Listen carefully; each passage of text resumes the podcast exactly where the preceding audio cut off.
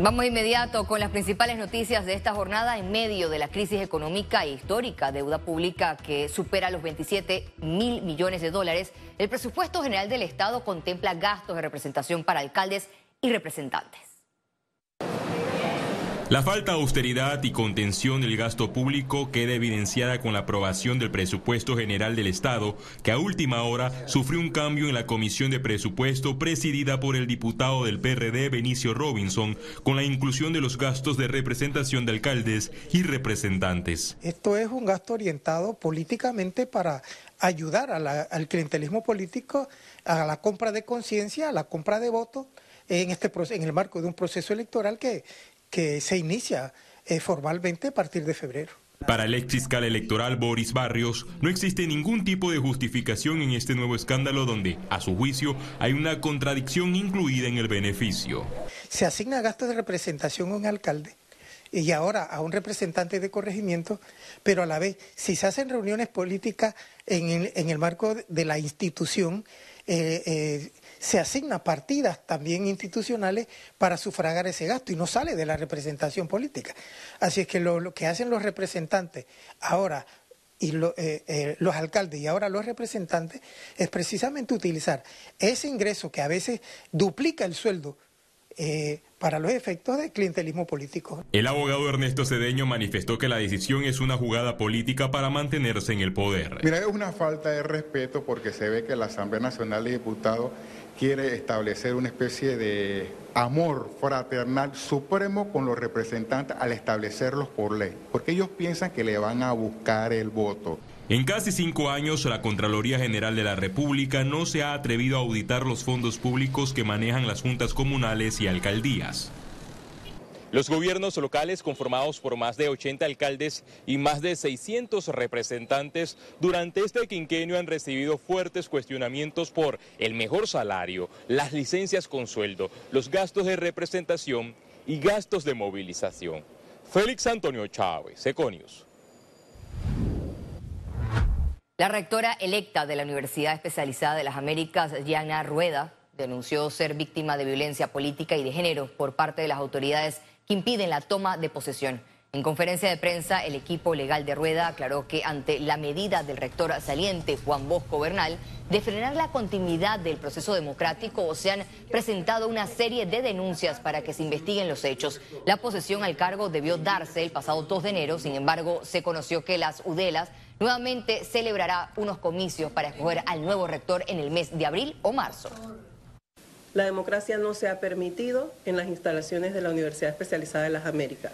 Se nos cerró el acceso, se nos cerró la oportunidad de iniciar un trabajo noble en esta noble institución. Desde una perspectiva evidentemente clara de violencia de género, se desata en su contra una suerte de actos delictivos utilizando los recursos de la propia universidad. La Caja de Seguro Social toma medidas por aumento de casos COVID-19, habilitando dos salas de hospitalización para estos pacientes en el complejo hospitalario Arnulfo Arias Madrid. La entidad de salud está trabajando con los directores de hospitales para coordinar los comités de vigilancia de casos COVID-19 y otras enfermedades de tipo respiratorias. Además, resaltaron la importancia de realizar pruebas de hisopados en las instalaciones de la Caja de Seguro Social los casos COVID que hemos visto el incremento significativo que se está presentando, sobre todo en la parte de hospitalizaciones. Y eh, hoy estamos verificando la habilitación de salas para aquellos pacientes COVID positivos que ameritan un manejo hospitalario y evitar que estos pacientes puedan complicarse. Sabemos que también hay ya fallecidos por tema de COVID, está sumado al tema de enfermedades crónicas y estamos trabajando en conjunto con nuestros directores de hospitales.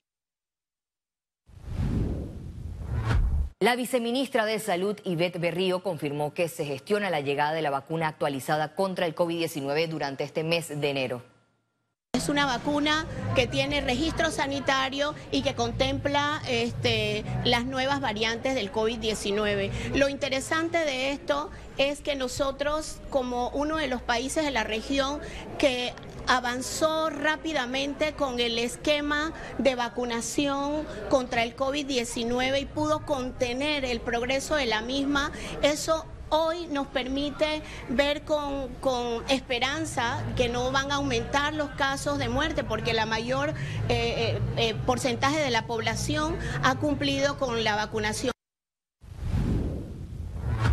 El presidente de la República, Laurentino Cortizo, recibió este viernes la visita de cortesía de Monseñor Edgar Peña Parra, sustituto del secretario de Estado para los Asuntos Generales del Vaticano.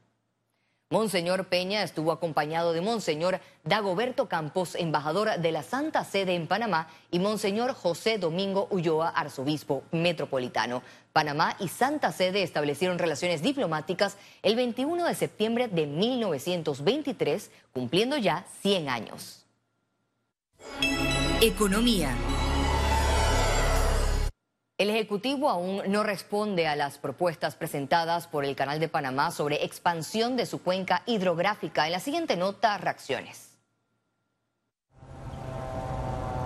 En septiembre de 2023, la Junta Directiva del Canal de Panamá entregó una propuesta al Ejecutivo en la que solicitó la expansión de los límites de la cuenca.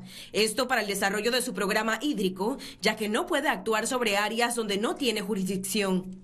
En el caso de la cuenca de Río Indio, la cuenca de eh, Coclé del Norte eh, y todo lo que está entre medio de esas dos cuencas, eso está fuera de la cuenca del canal. Esa era la ley 99 que se la otorgó y en la, ley 20 del 2006 se le quitó. Era la cuenca original. Esa era la, la cuenca original más la de la ley 44. Luego del 2006 se le quitó. Entonces, hay que volver a darle eso al canal Adicional solicitaron la derogatoria de la Ley 28 de 2006 que prohíbe que el canal construya nuevos embalses. Transcurridos tres meses sin respuesta del Ejecutivo, los prácticos del Canal de Panamá enviaron una carta al presidente Laurentino Cortizo pidiendo celeridad. Eh, tomamos en cuenta de que un nuevo embalse dura tres años construcción más dos años que se llene, alrededor de cinco años nos va a tocar otro fenómeno del niño antes de que tengamos el nuevo embalse. Eso es un hecho y, no hemos ni siquiera iniciado con, el proyecto ni hemos iniciado con la, con la normativa legal que le permita a la eh, Autoridad del Canal de Panamá iniciar con la, con la licitación, pliego de cargo, estudios sociales, impacto ambiental, todo lo que requiere un, un, proyecto de esta magnitud.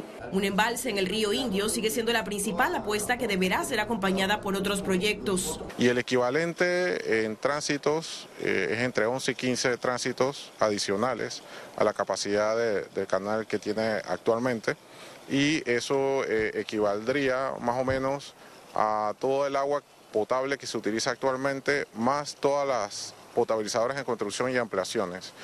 O sea que el, el caudal que aportaría Río Indio es bastante significativo. Sin esta decisión del órgano ejecutivo, el Canal de Panamá no puede ejecutar el paquete de soluciones que garantice agua para consumo y operaciones por los próximos 50 años. Ciara Morris, Econews. El Ministerio de Desarrollo Agropecuario confirmó que avanza en la ejecución de 10 millones de dólares del plan de sequía. El plan sequía está a 10 millones de balboa, hemos, eh, de esos aproximadamente 6 millones se lo hemos dedicado a la parte más importante para nosotros, que es el abastecimiento de agua. Eh, se ha demostrado en todo el universo, todos los satélites, todas las ondas que han mandado, que donde no hay agua no hay vida. Así que el, el agua representa el 75% de todo organismo vivo. Y si no hay agua, entonces, agua ha sido uno de los temas prioritarios en este momento. También hemos dado la capacitación. El Ministerio de Desarrollo Agropecuario entregó la condecoración Arturo Donaldo Melo Sarasqueta a una productora agroindustrial.